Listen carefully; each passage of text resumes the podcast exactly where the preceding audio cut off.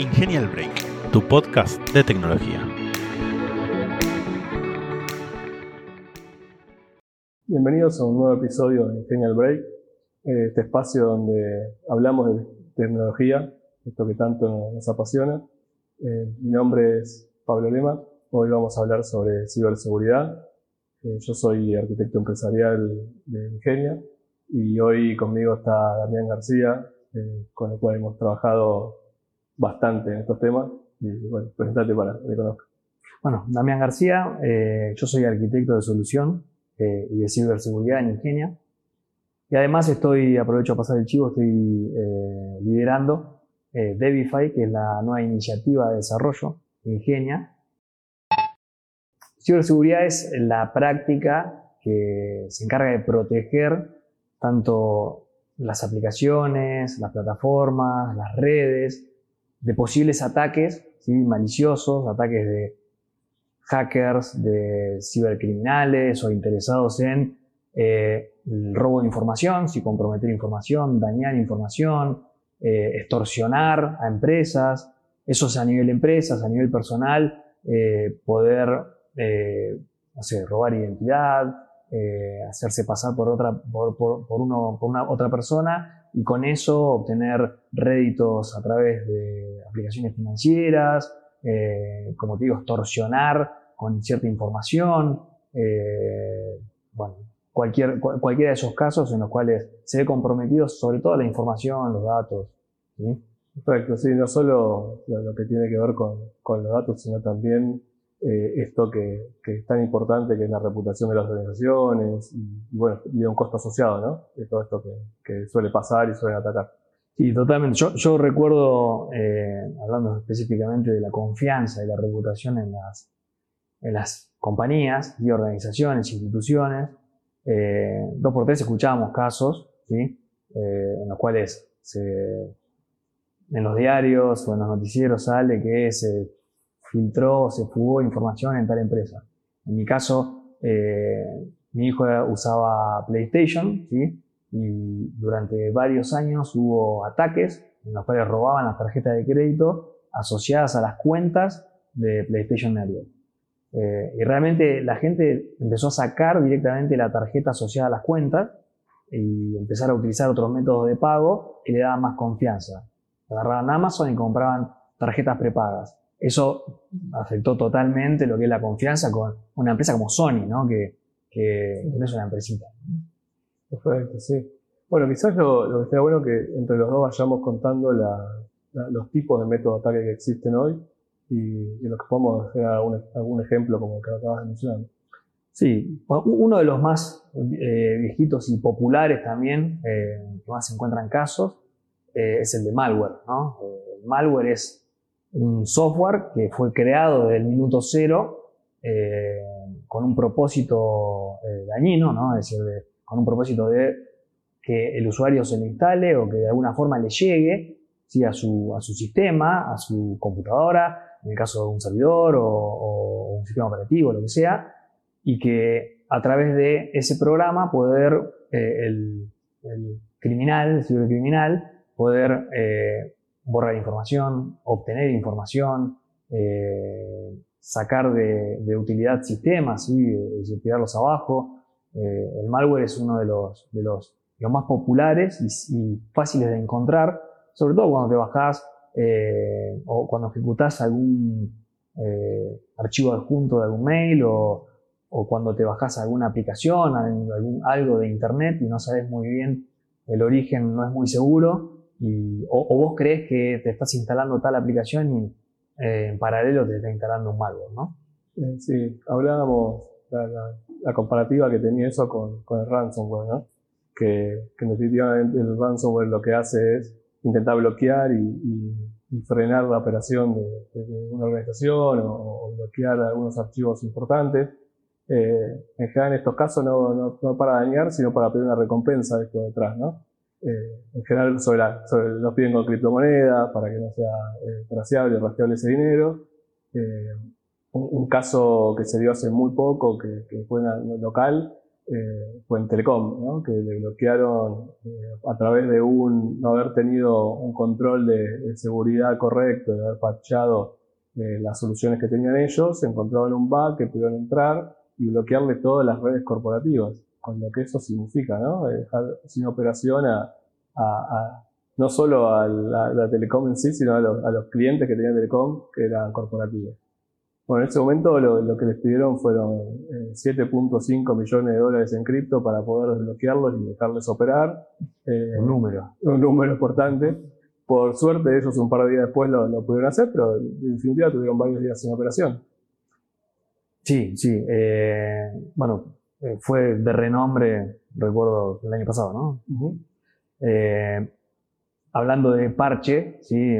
que vos dijiste que había un sistema o, plataforma no, no parcheada, ¿no? Eh, hablando de eso, eh, hubo un caso el año pasado, en diciembre, en el cual eh, la, librería Log4j, una librería de código abierto, muy popular, muy usada en todas las aplicaciones Java y desarrollo Java, tuvo una falencia, ¿sí? una, falla, una vulnerabilidad se llamó Log4Shell, ¿sí? Eh, la, aplicación, la librería se llama Log4j, se llamó Log4j, perdón, el cual permitía la ejecución de instrucciones de manera remota. ¿sí? Ese tipo de, de, vulnerabilidad se le llama ¿no? el, RCE, que es la posibilidad de ejecutar remotamente código. Eh, y bueno, también fue un desastre porque impactó en millones de aplicaciones en todo el mundo. Eh, la gente salió corriendo para todos lados porque de golpe a, las horas se encontró una corrección, se parchó, ¿sí? Y tenían que salir a actualizar todo, ¿no? Y eso no, vos sabés que no es una tarea, una tarea simple, que hay que rebuildear un montón de cosas porque son, es una librería de dependencia que generalmente suele estar en las aplicaciones que, que cada empresa tiene. Entonces, volver a rebuildear todas las aplicaciones, volver a re todas las imágenes de Docker, eh, fue realmente un, lío. Y la Apache Software Foundation la categorizó de 10, eh, del 1 al 10 en, peligrosidad, 10 de 10. Así que fue todo un tema. Nosotros en Ingenia tuvimos que. varias llamadas de madrugada por la madrugada. Eh, porque bueno, eso se detectó, no sé, hasta ese momento no se sabía, entonces era antes de que nos, puedan atacar, salir a, corregirlo y a minimizar el riesgo, ¿no? Sí, bueno, otro de, los, las tipografías que ya no son tan internas, sino desde afuera, tiene que ver con lo, que es el ataque de negación de servicio, de DOS, que ahí lo, que buscan es bloquear la, operatoria de la organización, eh, eh, llenándolo de, datos y de, información sobre, el mismo servicio para que no, puedan operar, ¿no? Eh, casos que se suelen dar mucho también. Sí, e, e, esos casos también son bastante conocidos cuando quieren eh, bloquear o cancelar eh, una aplicación o una empresa o lo que sea por algo. Un grupo de hackers de distintos lados del mundo, Rusia, India, salen todos a tirar abajo un sitio entero y lo dejan, por supuesto, sin, sin disponibilidad. Sí. Bueno, hay, hay, muchas variantes de todas estas. Otro de los, de los, casos que, que, hemos conversado hace poco también es lo que tiene que ver con la ingeniería social, ¿no? Que son, no, no es tan común o no parece ser tan común y sin embargo la ingeniería social, eso que busca a través de las personas obtener datos para poder entrar a la organización y, y, tomar eh, decisiones y poder hacer acciones, eh, se está dando cada vez, cada vez más.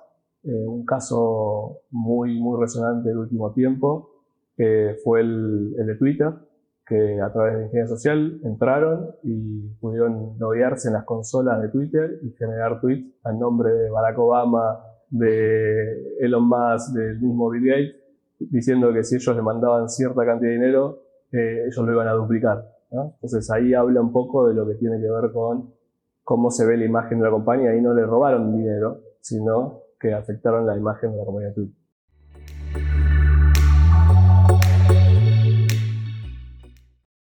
Continuando con, el método de ingeniería social, otro posible ataque, otra técnica de ataque, es la del phishing, o, suplantar la identidad, ¿no? que eh, entra dentro de la categoría de ingeniería social, también es una categoría en sí, eh, en la cual eh, también todos alguna vez se encontraron con que algún conocido o uno mismo recibió un mail de arroba mi banco específico con algún cambio, pero que no te das cuenta el cambio en el dominio del mail y viene toda la portada muy similar a los mails que, te envía el banco y de golpe entraste a un botoncito que tiene dentro del mail, eh, te llevó a un sitio eh, y ingresaste tus contraseñas, tus credenciales, eh, como si fuese tu banco, porque es exactamente igual a tu banco, pero no te das cuenta que el dominio tiene un leve, un leve cambio. Bueno, por supuesto que ahí tus credenciales fueron, inmediatamente fueron robadas, eh, y con eso todo lo que conlleva, ¿no? Al igual que eh, te dicen, recibís por mail eh, algún pedido de, cargar un formulario, y vos crees que lo estás cargando a alguna institución, porque tiene los mismos colorcitos, porque tiene la misma, y dice que son ellos, pero bueno, en definitiva terminás dándole datos personales, sensibles, a un tercero que, por supuesto, tiene un objetivo eh, non santo, ¿sí? algo malicioso, de robarte información, acceder a tus cuentas, eh, etc. ¿no? De, ahí, o por supuesto, cambiarla y hasta chantajear.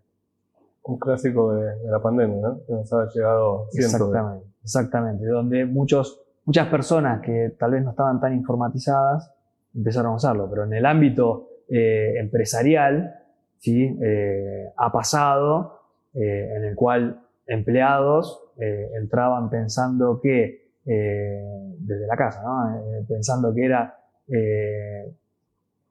como te digo, el banco, lo que sea, pueden tener acceso a credenciales y a partir de ahí hacen lo que quieran. Una vez que toman el control, vos perdiste el control.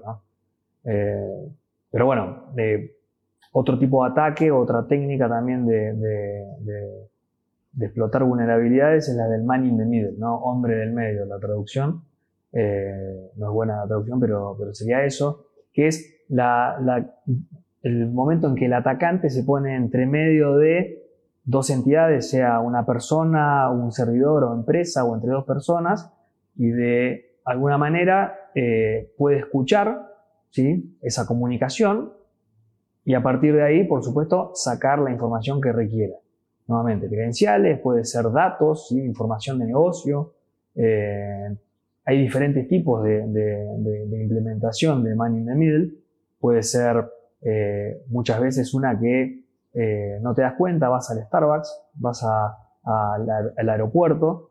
En el aeropuerto suele pasar mucho. Te conectas a la primera wifi que encontrás disponible y esa wifi suele ser un router que fue puesto específicamente para poder escuchar eh, información en el medio. Eh, también puede ser la del DHCP spoofing o, la del DNS, en el cual el DHCP te asigna un IP, eh, el, hacker te asigna un IP en realidad en la conexión porque tuvieron acceso a la red y a partir de ahí vos estás en una subred junto con él y bueno, ahí puedes llegar a llegar a tu, a, tu computadora, sistema, servidor de, forma mucho más simple y poder atacarlo. ¿no? Con el DNS lo mismo, vos entras a un, a un sitio a través de un dominio y en la tabla de DNS, por supuesto, la redirige hacia otro sitio y vos no te diste cuenta que estás entrando en un lugar donde corres mucho riesgo de que te roben información y que, que seas atacado. ¿no? Perfecto, creo que, que dimos una, una, buena vuelta sobre todos los, los, los métodos que existen hoy en día. Sí, habrá, habrá otros, pero estos son como los más populares y comunes o más escuchados últimamente.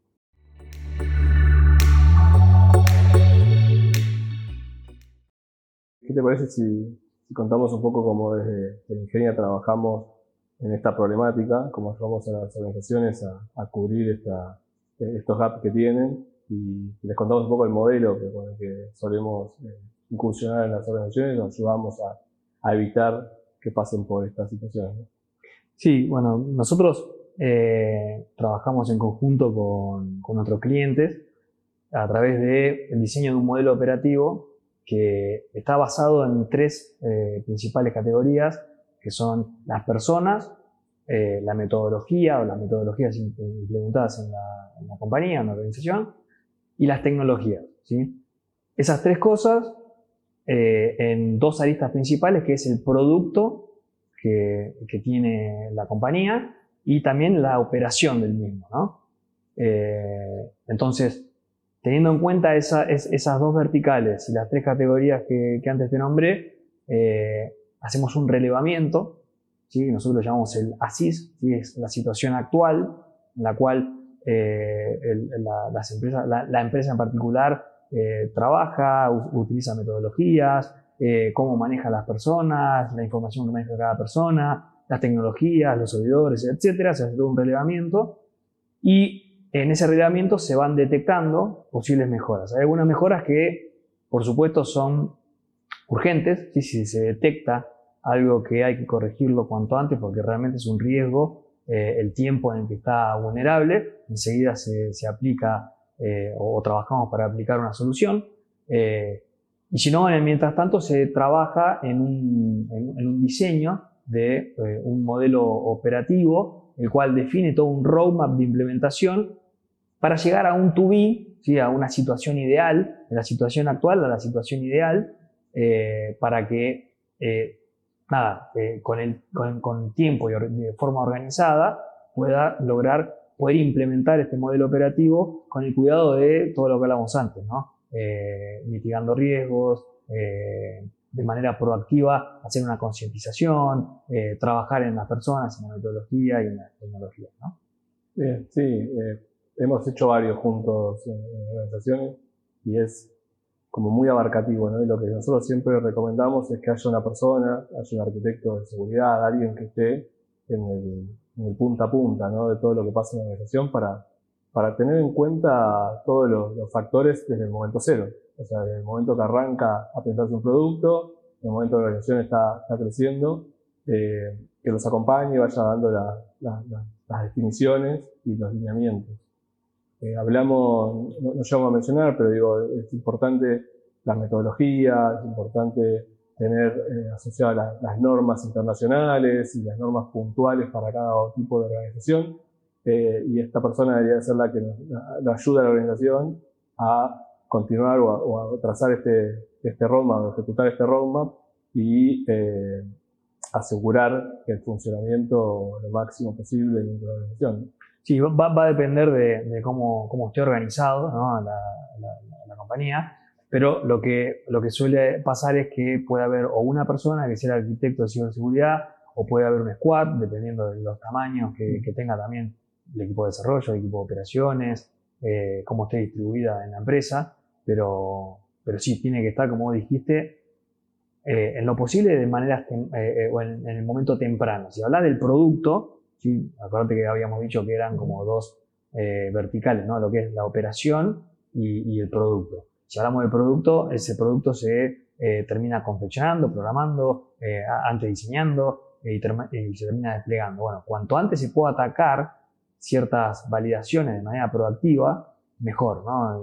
Muchos lo llaman el shift left, que es dentro de lo que es el ciclo de vida del software, atacarlo en las primeras instancias al momento en que se diseña, eh, que el arquitecto pueda estar en, el refinamiento, la ceremonia de refinamiento del producto eh, y ya pueda ir delineando ciertas cosas, eh, previendo posibles errores a nivel de diseño en la arquitectura, hasta el momento en que se empieza a desarrollar, en el cual se pueden poner ciertos chequeos de validación, de código, el momento en que uno compila, bildea un artefacto que pueda validarse que las dependencias no estén listadas dentro de dependencias con vulnerabilidades. Eh, una vez que se bildea el contenedor, la imagen, lo que sea, tratar de otra vez hacer eh, ese análisis para saber si el contenedor eh, cumple con las normas o ciertas reglas mínimas configuradas para esa compañía, que muchas veces tienen que ser customizadas, muchas se pueden utilizar referencias, pero se puede llegar a customizar dependiendo de, la realidad de, de industria, de, el negocio, eh, bueno, hasta que se llega a producción y anterior a eso en, otros entornos poder llegar a hacer una prueba más dinámica, eh, haciendo escaneos de, la aplicación ya desplegada. entonces, hay muchas validaciones en el medio a nivel producto, dónde se está desplegando, que tenga los parches correctos, que tenga ciertas validaciones de seguridad a nivel de accesos, reglas o políticas a ejecutar de seguridad. Eh, bueno, hay un montón de, temas que, están incluidos dentro de la parte del producto, bueno, y a nivel de operación ni hablar, ¿no? Sí, eh, lo, que nos pasa muchas veces es como, bueno, de una organización que todavía no lo tiene como concepto. Entonces, lo importante es empezar a relevar la información, que existan los datos, con los datos poder tomar decisiones, y bueno, nosotros los acompañamos en, todas estas etapas, ¿verdad? El, es, es importante, digo, ver también las áreas ¿no? que, abarcamos con todo esto. Eh, en un punto es la, operación, como mencionabas, las personas, y ahí, cuando hablamos de personas, hablamos de concientización también a la, organización.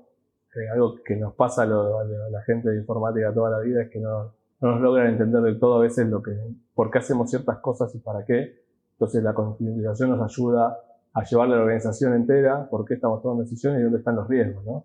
De lo que uno está haciendo y cómo eso puede afectar a la, a la operación de la organización.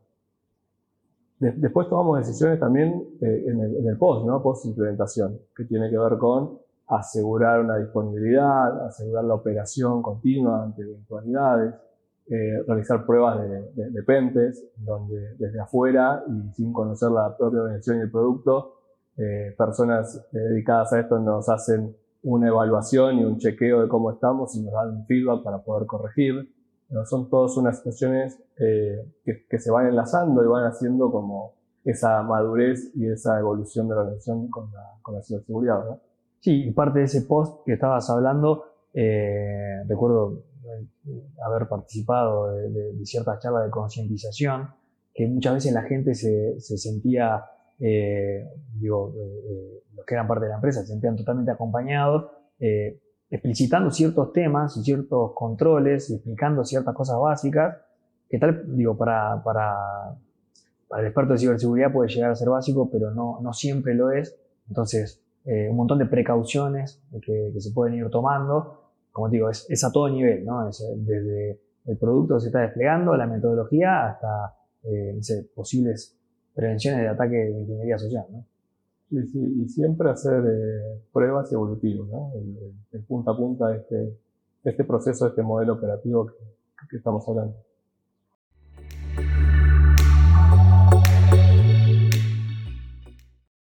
Vamos dando como unas conclusiones y unas recomendaciones de, cierre, eh, teniendo como, como premisa de que el último año los ciberataques están, se han duplicado, están formados tanto en Argentina como, en el exterior, eh, que han sufrido un incremento importantísimo.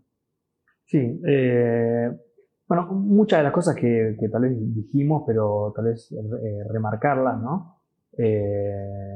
como recomendaciones en general, puede ser la de tener este, este equipo, ¿sí? de arquitectos de seguridad, ¿sí? de ciberseguridad, los cuales es como darle una, una, importancia más al tema en las, distintas etapas, en distintos lugares. Creo que el squad de, seguridad es, es recomendable. Eh, otro tema puede llegar a ser el de, el de, hacer estos chequeos que yo te comentaba, eh, de SAST, ¿sí? de código estático, de DAS, de dinámico, eh, escaneo de vulnerabilidades en, eh, en los contenedores, eh, detección de, dependencias con, vulnerabilidades, eh, cosas que tal vez no son eh, demasiado costosas implementarlas dentro de tu, ciclo de vida actual, eh, en el cual, apoyándote en plataformas que te proveen estos servicios, GitLab, GitHub, a veces simple, es un quick win, ¿no? Es decir, no es tan difícil de, de implementarlo. Va a depender, por supuesto, de, del estado actual de, de, la factory o de, los equipos de desarrollo, ¿no?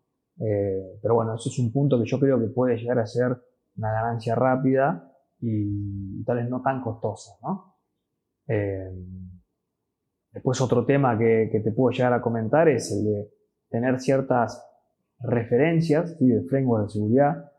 Eh, por supuesto que siempre lo más conveniente es trabajar con, con, gente especialista en el tema y que, pueda hacer algo a medida, ¿no? Pero, pero hay ciertos frameworks de seguridad de referencia súper interesantes, eh, NIST, eh, SIS, eh, que lo que te permiten es, básicamente, vos hablaste en un momento de regulaciones, eh, poder de manera prescriptiva, ellos listan un montón de best practices y, actividades a implementar, eh, atacando diferentes puntos, desde si tenés un clúster en Kubernetes, hasta si tenés eh, virtual machines o, o, lo que sea. ellos tienen diferentes papers numerados en el cual hacen ciertas recomendaciones y vos siguiendo eso puedes de manera más simple cumplir con regulaciones como eh, la CISO, la PCI DSS, eh, la IPA, etc. ¿no? Sí, y eso, digamos, las, organizaciones están reguladas, lo, deben hacer, pero nos han dado casos como, como la FinTech que todavía no tiene esa regulación y sin embargo nos sirven como marco de, de, guía, ¿no? En muchos casos.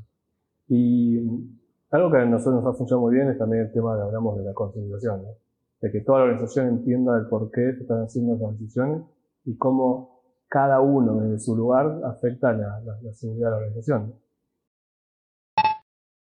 La verdad que es un, placer siempre hablar de, estos temas y sobre todo nosotros que hemos hecho tanto de estos puntos, eh, que, lo podemos hoy, hoy contar. Y si, si, gustó, podemos pedir que, que pidan un episodio 2 y episodio lo vemos y lo hacemos.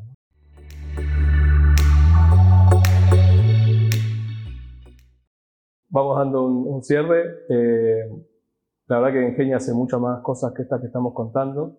Eh, recomendamos que vean nuestras redes sociales, vean la página para, para poder ver la cantidad de, otros temas que también abarcamos con este nivel de compromiso, de, entusiasmo y, de profundidad. Y bueno, vamos a dejar los, links abajo para, para que lo puedan ver.